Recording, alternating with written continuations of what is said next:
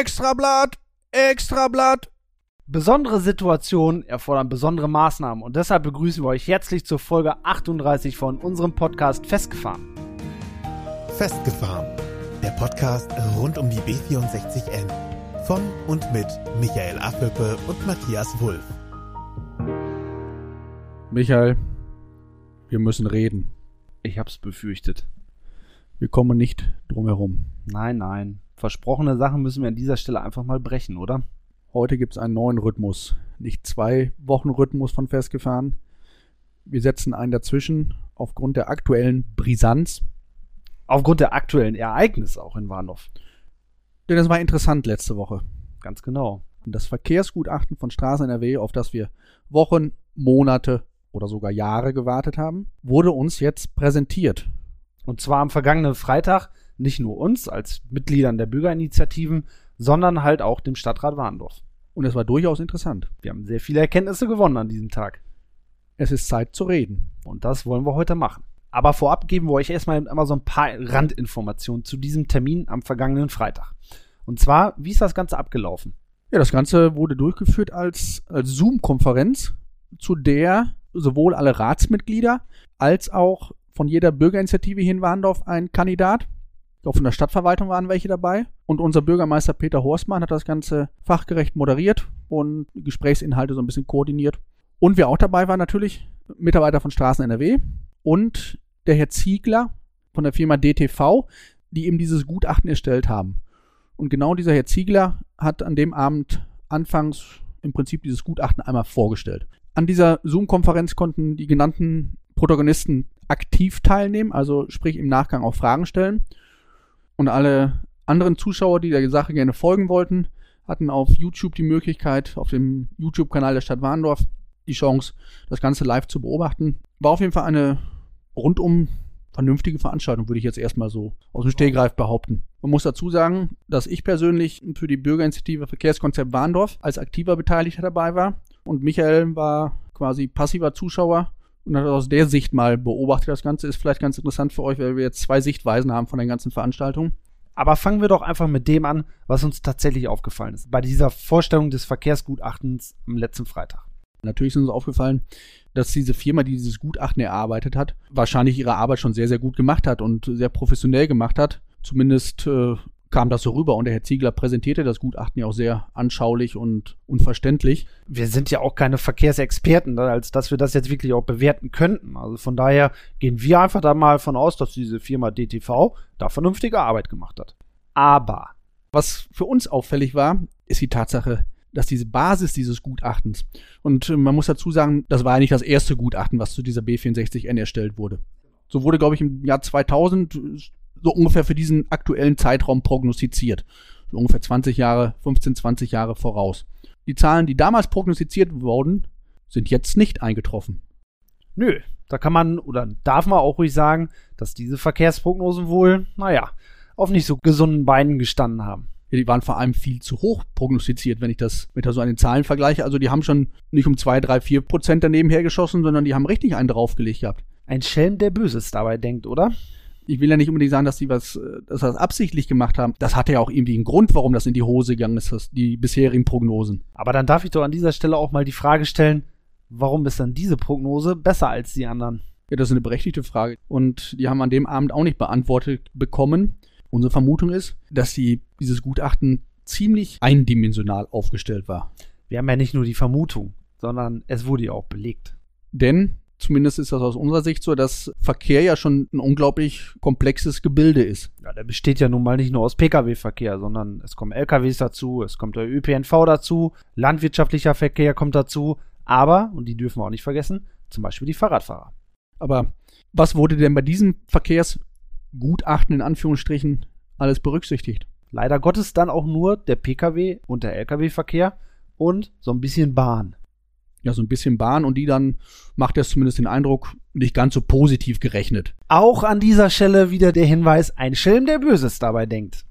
Dieses eindimensionale und diese, dieses komplexe Gebilde nur anhand von LKW, PKW und so ein bisschen der Bahn zu bestimmen, ist ja schon ein bisschen wenig, oder? Und genau das haben die Teilnehmer am vergangenen Freitag auch äh, verlauten lassen. Erstmal wurde nachgefragt und es wurde auch bemängelt, dass man nicht weitergeguckt hat. Dass man eben diese anderen Faktoren, wie zum Beispiel den Radverkehr oder den Busverkehr, Homeoffice wurde zum Beispiel gar nicht mit begutachtet, weil noch keine belegbaren Faktoren dazu vorliegen oder belegbaren Studien dazu vorliegen. Aber wozu führt denn eine Verkehrsprognose, wenn man gar nicht alle Verkehrssegmente mit einbezieht? Dazu, dass sie auf jeden Fall ein falsches Bild abgibt. Dass es ein Bild abgibt, was sehr, sehr wahrscheinlich nicht eintreffen wird. Und warum macht man das? Vielleicht, weil man unter Zugzwang ist. Weil sich dadurch das Projekt vielleicht etwas besser rechtfertigen lässt. Es wirkt schon sehr ausgedacht, sehr kreiert, dieses Ergebnis. Was wir ganz klar bemängeln, sind einfach diese Basisdaten, diese Annahmen, die da drin getroffen wurden, die entsprechen noch nicht wirklich den Tatsachen. Als, als hätten wir hier nur LKWs und PKWs und keine anderen Verkehrsteilnehmer. Es ist doch schon sehr an den Haaren herbeigezogen, das Ganze. Man, man wollte es einfach auch nicht mehr. Wenn man gewollt hätte, hätte man die anderen Faktoren mit reingenommen, denn allein die Software, mit der das Gutachten erstellt wurde, kann man bei Google nachsehen, gibt man einfach mal ein und dann kommt man auf deren Webseite und man sieht, die sind nachweislich weltweiter Marktführer für Verkehrsplanung. Wenn man da ein bisschen nach unten scrollt, sieht man ganz schnell, die könnten eigentlich noch viel mehr mit ihrer Software.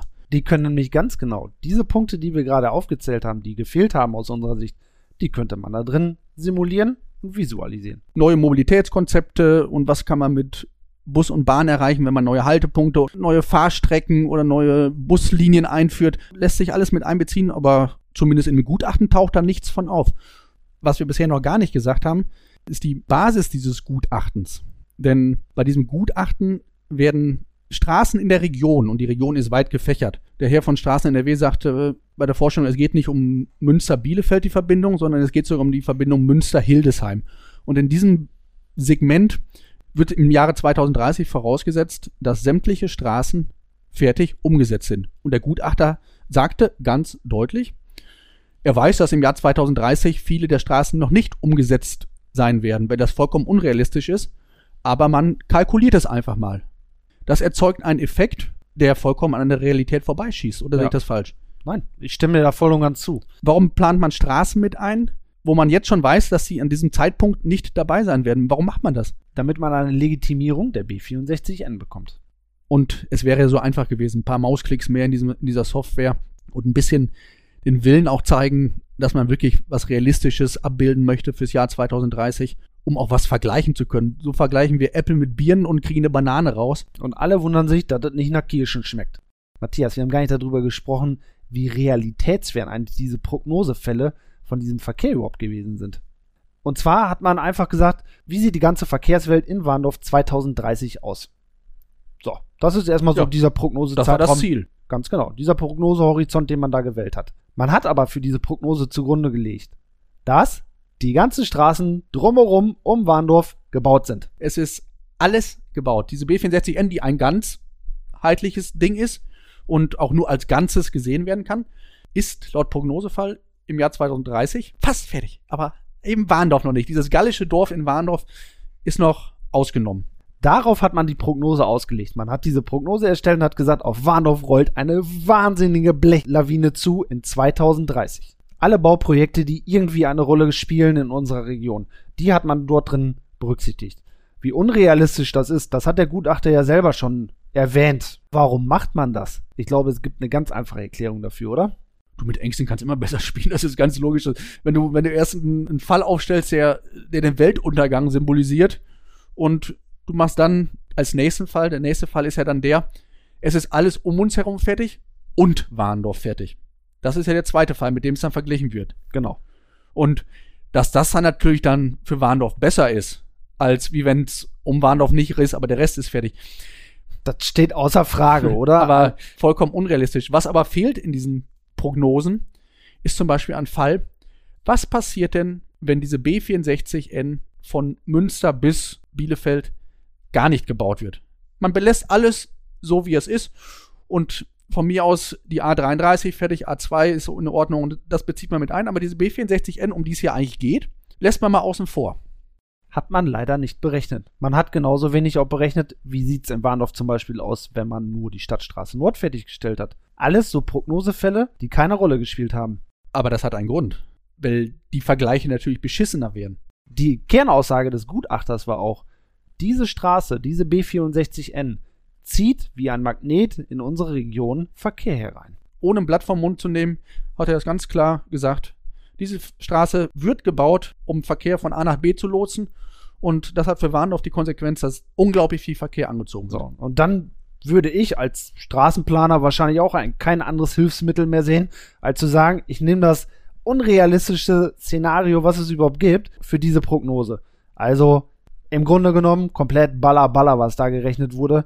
Das, was dort rausgekommen ist, das wird so nie eintreffen. Nee, da können wir uns drauf verlassen. Bei Prognosen haben wir vorhin schon erwähnt, sind nicht unbedingt die höchste Prioritätsstufe bei Straßen NRW oder bei Planern an sich.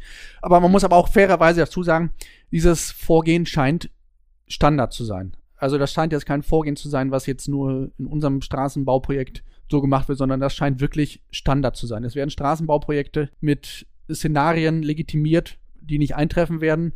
Und dann wird gegenüber ein Szenario gestellt, was dann mit dem Straßenbauprojekt wieder zusammenhängt, um das dann wieder gut zu rechnen. Ein übliches, aber sehr fragwürdiges Vorgehen seitens staatlicher Behörden. Aber dann ist uns ja noch etwas aufgefallen. Und zwar kam mir irgendwann auch mal so ganz beiläufig so die Zwischenstücke zur Sprache. Mit Zwischenstücke meinen wir jetzt übrigens die Strecken zwischen Warendorf und Telchte und Warendorf und Behlen zum Beispiel. Vielleicht könnt ihr euch noch an die Folge 28 erinnern. Da sind wir mit unserem Freund Reinhold mal die B64N bzw. die B51 Abtelchte gefahren. Und irgendwann sind wir auch auf diese besagten Zwischenstücke gekommen. Nur wie sahen die aus? Oder wie ist es auch in dieser Planung von 4 zu 1 letztendlich dargestellt? Ja, aktuell sind sie zweispurig, ganz normal. Und in der Planung tauchen sie gar nicht auf. Nein. Sie sind weiterhin so, wie sie jetzt, wie man sie jetzt vorfindet. Genau. Sie sind in der Planung, tauchen sie nicht auf. Es gibt weder Zeichnungen dazu, noch tauchen sie im Bundesverkehrswegeplan als Bestandteil dieser B64N auf. Noch sind sie im Nutzen-Kosten-Faktor oder in der Nutzen-Kosten-Analyse mit, mit eingebunden. Dann liegt es ja auf Hand, dann nehme ich die in so einem Gutachten auch tatsächlich so auf, wie ich es dann jetzt hier vorfinde, oder? Sollte man meinen. Habe ich mir danach gefragt. Aber man geht davon aus für das Gutachten, dass diese Abschnitte, und so wurde er schön formuliert, optimiert sind. Und in so einem kleinen Nebensatz hat er das dann auch erklärt, der Herr von Straßen NRW. Die werden auch dreispurig ausgebaut. Und an der Stelle hat Straßen NRW mal endlich die Katze aus dem Sack gelassen. Denn auf diese Info haben wir sehr, sehr lange gewartet, haben wir sehr, sehr oft nachgefragt und gebettelt darum und haben sie nie gekriegt. Aber warum reiten wir da jetzt gerade so, drauf so rum? Warum ist das so wichtig für uns? Warum, warum erwähnen wir das? Das wollen wir euch natürlich erläutern. Weil diese Zwischenstücke halt äh, die Katastrophe für diese Planung sind eigentlich, weil erst da die wirklich gravierenden Einschnitte passieren. Das heißt aber, dass diese Teilstücke mindestens dreispurig ausgebaut werden. Das heißt aber auch, dass wir ein erweitertes, ein massiv erweitertes Ersatzwegenetz brauchen. Genau. Wir brauchen nicht nur ein Ersatzwegenetz, sondern ich habe ja explizit bei dieser Veranstaltung auch danach gefragt nach der Risikoanalyse, die für dieses Zwischenstück definitiv bestehen muss. Man sagt uns zwar, man hat keine Pläne, aber zumindest laut meinem Wissensstand liegt bei jedem Projektmanagement immer eine Risikoanalyse bei. Und genau darauf habe ich angesprochen und da hat man so rum, drumherum gedruckt, so, ja, Risiko, wir wissen mit der Bahn, dass das gefährlich ist und dass das problematisch wird, aber das klären wir mit der Bahn erst und wir können da noch nicht viel zu sagen. Bahn ist eine Geschichte, aber es gibt noch ganz andere Risikofaktoren auf diesem Zwischenstück. Das sind nämlich Wohnhäuser, das sind Siedlungen, das sind Riesenzubringer, die gebaut werden müssen, um andere Ortsteile anzuschließen, wie Müssing zum Beispiel. Das sind riesige Eingriffe in die Natur und in die Umwelt. Auf jeden Fall sind es gigantische Eingriffe und nicht nur ein Disput zwischen, zwischen Bahn und Straße. Da kommt noch viel mehr auf den Tisch. Und da möchte man nicht unbedingt gerne mit an die Öffentlichkeit gehen. Nö, nö, das, Weil das ein, eine bittere Nuss ist, glaube ich. das setzt man dann nachher dann einfach so voraus. Ja, das ist ja klar, wenn wir hier so Ortsumgehungen bauen, zum Beispiel mit Warndorf drumherum, ist das doch, liegt doch auf der Hand, dass wir die Zwischenstücke ausbauen müssen.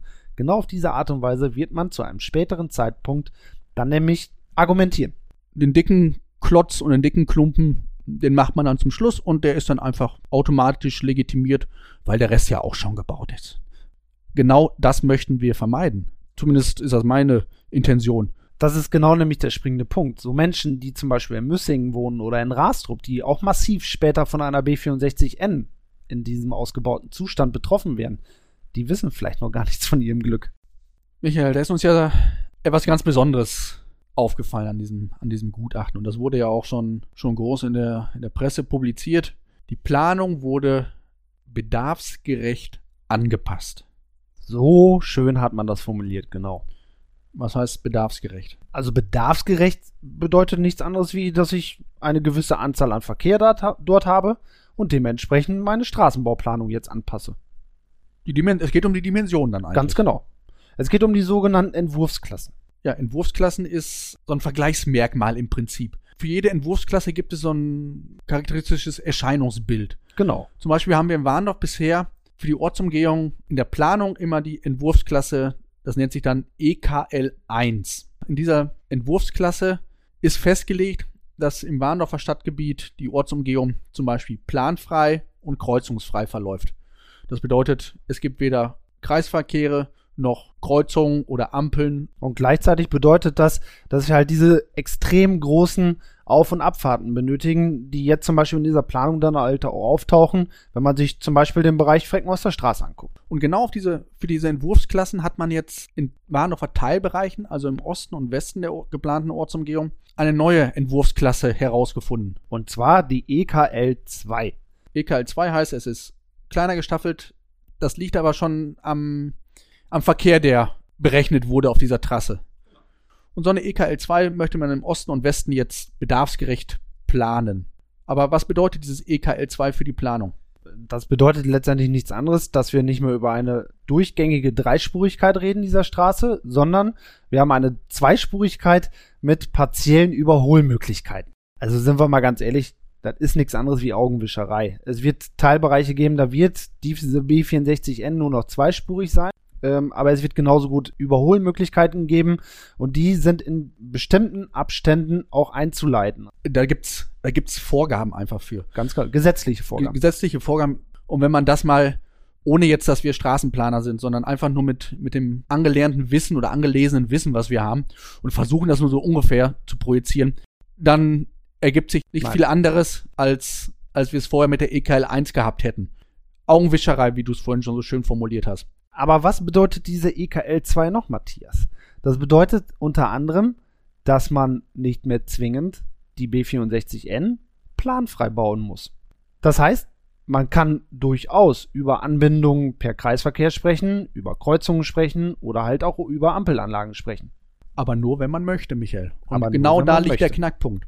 Die Planerbehörde möchte in diesem Fall nicht über eine Abstufung auf nicht planfrei und mit Kreuzung sprechen, weil man das Projekt Ortsumgehung Warndorf jetzt auf einmal wieder nicht als Ortsumgehung Warndorf für Warndorf präsentiert, sondern als Fernstraße, wie vorhin schon mal erwähnt, von Münster nach Hildesheim. Genau. Es zählt in diesem Moment einfach wieder nur der überregionale Nutzen. Wir in Warndorf, tja, wir sind schmückendes Beiwerk. Genau. Uns wird das verkauft als super Projekt für Warndorf und im Prinzip gäbe es, wenn das nur ein Projekt für Warndorf wäre und nur das Ziel wäre, Warndorf wirklich was Gutes zu tun, dann könnte man von Planerseite runtergehen und diese großen Autobahnzubringer weglassen und vielleicht mal einen Kreisverkehr einbauen oder mal eine Ampel. Bringen wir es mal auf den Punkt. Man könnte bedarfsgerecht bauen. Genauso wie es letztendlich dann auch Straßen NRW propagiert hat. Aber dann holt man wieder großen, den großen Vorschlaghammer raus und sagt, ne, jetzt ist es kein Warndorfer Projekt mehr, sondern jetzt ist es ein Großprojekt von Münster nach Hildesheim. Es gibt ja viele Münder, die sagen, wir können es ja mit einer Umgehungsstraße anfreunden, aber bitte nicht so groß. Genau. Und diese Münder könnte man ja eigentlich satt machen, wenn man denen das anbieten würde. Wir, wir können kleiner bauen. Man will es aber nicht. Und da wird wieder ganz offensichtlich, was wir immer behauptet haben, dieses Projekt hat nichts mit Warndorf zu tun. Wir sind das Bauernopfer, das es ausbauen soll. Und wenn man dann noch einmal diese Teilstücke, diese Zwischenstücke, die wir vorhin schon erwähnt haben, sich wieder in, ins Gewissen zurückruft, dann wird nämlich auch ein Schuh draus.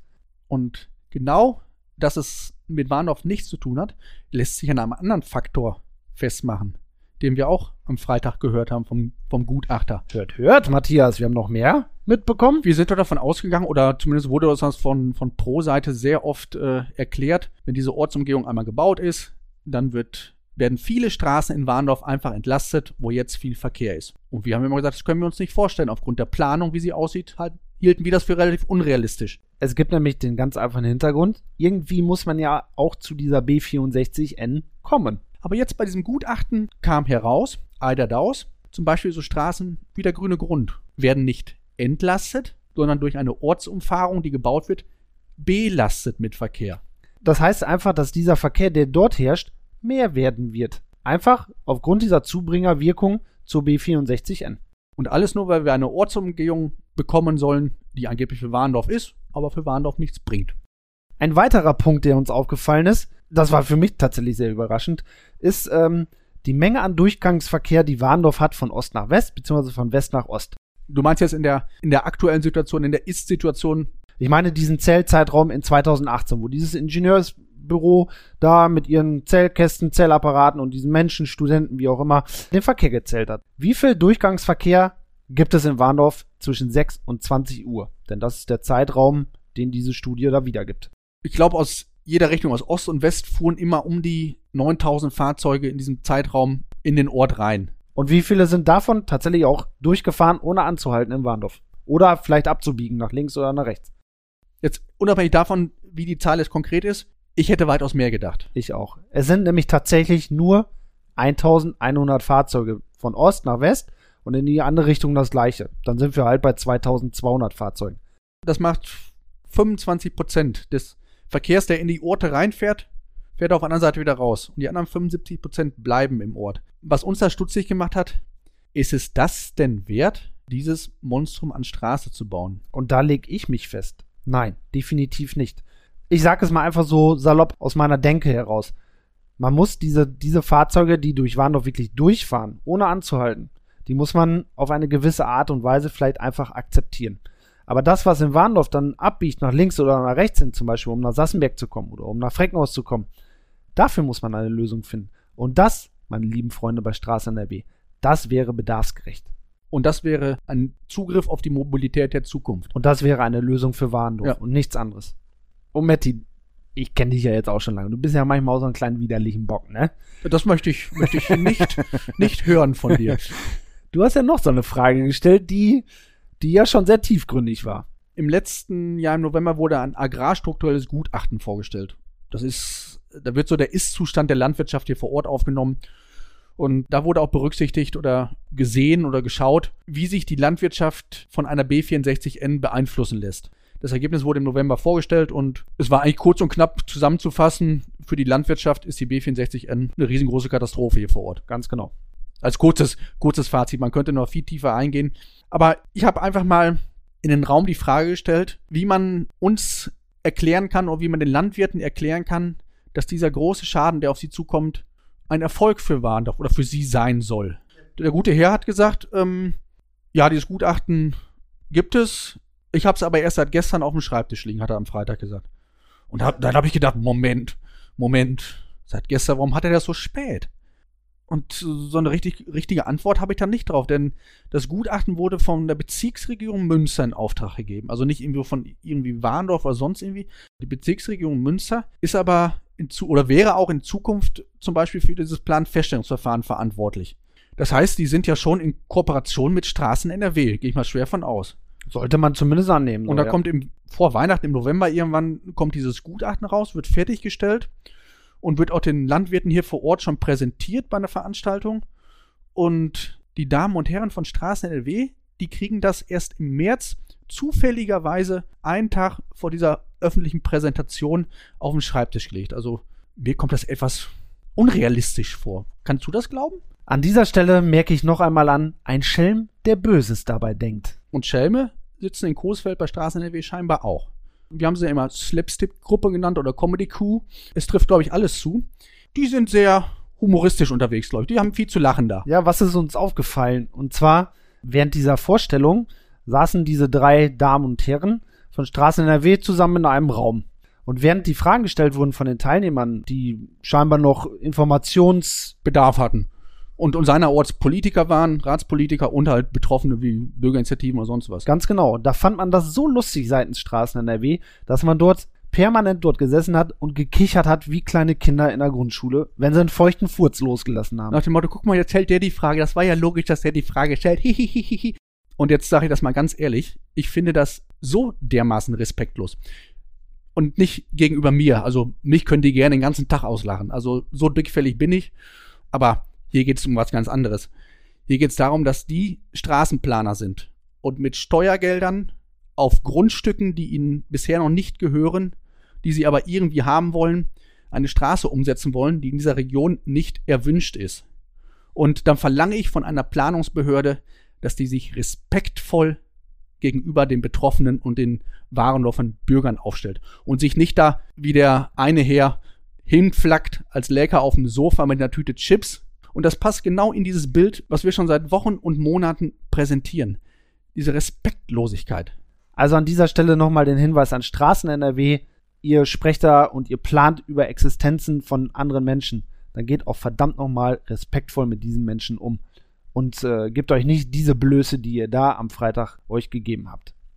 Was wir definitiv noch erwähnen müssen, was dieses Gutachten auch ausgespuckt hat. Wir sind ja so affin mit Mobilitätskonzepten und, und andere Wege denken und äh, was kann man noch rausholen, ohne diese Straße bauen zu müssen. Also für den ÖPNV ist dieses, dieses Straßenbauprojekt ein Kackstuhl, weil dieses Straßenbauprojekt Kapazitäten des ÖPNV abzieht. Also Leute werden wieder vom ÖPNV umsteigen aufs Auto, weil diese Straße so dimensioniert ist, dass sie schon wieder die Leute magisch anzieht eigentlich. Die Menschen werden einfach wieder animiert, um Pkw zu fahren. Genau. Und das finde ich schon, finde ich schon gruselig. Das Gutachten war ziemlich, ziemlich intensiv. Der Gutachter hat nämlich auch gesagt, er geht ganz schwer davon aus, dass im Jahr 2030 schon der höchste Punkt des Verkehrs eigentlich erreicht ist, wenn nicht sogar schon früher, sagte er. Und ab 2030 werden wir mit rückläufigen Verkehrszahlen zu tun haben. Ja, da können wir zumindest fest mit rechnen. So eine B64N, die muss ja auch gebaut werden. Die steht ja nicht, wenn ich mit dem Fingerschnipsel morgen da, sondern es gibt einen gewissen Zeitraum, in dem die erstmal durch die ganzen gerichtlichen Instanzen durchgedonnert werden muss und so weiter und so fort. So einen realistischen Zeitraum können wir nicht benennen.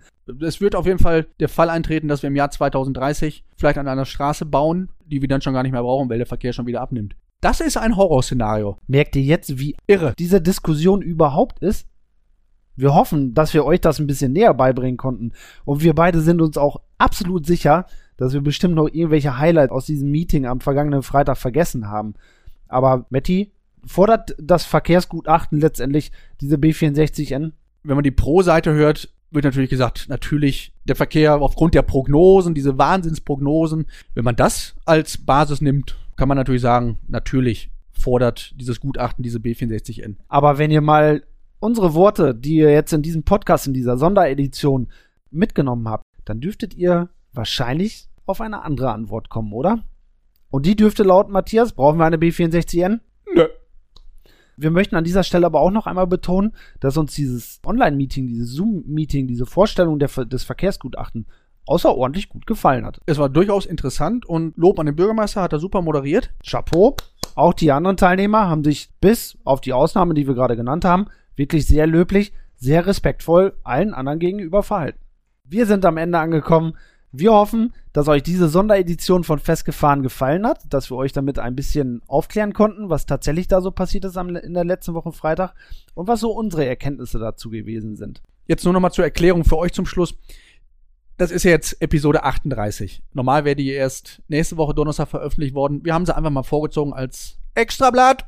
Wir müssen jetzt gucken, in welchem Rhythmus ihr uns wiederhört. Ob ihr uns in zwei Wochen wiederhört oder ob ihr uns in einer Woche schon wiederhört.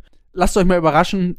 Und sonst gibt es ja noch die Möglichkeit, uns zu folgen auf Instagram, auf Facebook. Und genau das legen wir euch damit dann jetzt auch nochmal ans Herz. Wir freuen uns auf jeden Fall auf euch. Macht's gut und bis bald. Euch noch einen schönen Resttag. Ciao. Das war's für heute von Michael und Matthias. Mehr über die beiden erfahrt ihr bei Facebook und Instagram. Abonniert den Podcast, teilt ihn und nehmt Kontakt mit ihnen auf, denn die Jungs wollen wissen, was euch beschäftigt. Einfach über Facebook, Instagram oder per Mail an festgefahren-b64n at web.de.